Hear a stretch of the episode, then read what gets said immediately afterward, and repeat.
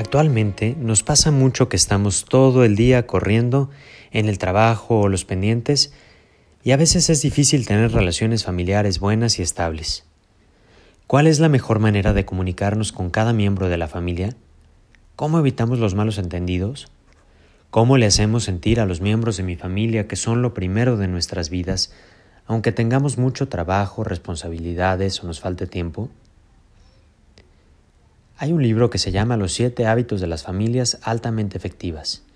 En él, Stephen Covey nos comparte siete hábitos muy sencillos para tener buenas relaciones familiares. Primero, ser proactivo. Este hábito se trata de usar muy bien nuestra libertad. La verdad es que nosotros siempre somos los dueños de nuestra vida, no las cosas que pasan ni nuestras emociones.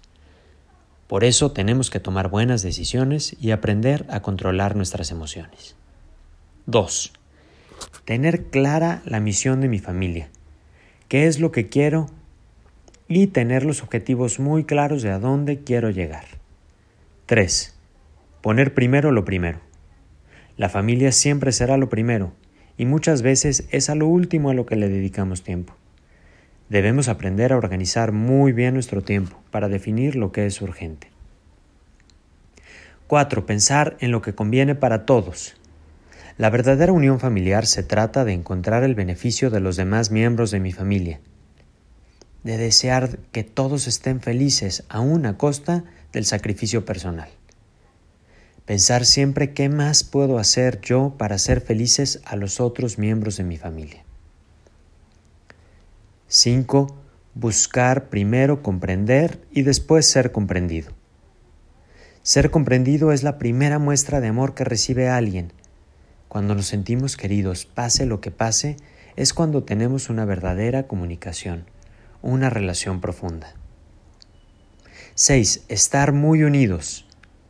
La clave para estar unidos es aprender a valorar, inclusive a celebrar las diferencias.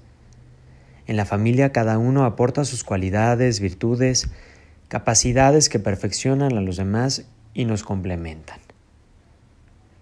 Y siete, renovarnos constantemente. Dedicar un tiempo a parar, a pensar, a recomponerse. Tener momentos para reflexionar de nuestra vida familiar, para renovarnos y alimentar las raíces que nos sostienen. Que tengas un excelente día.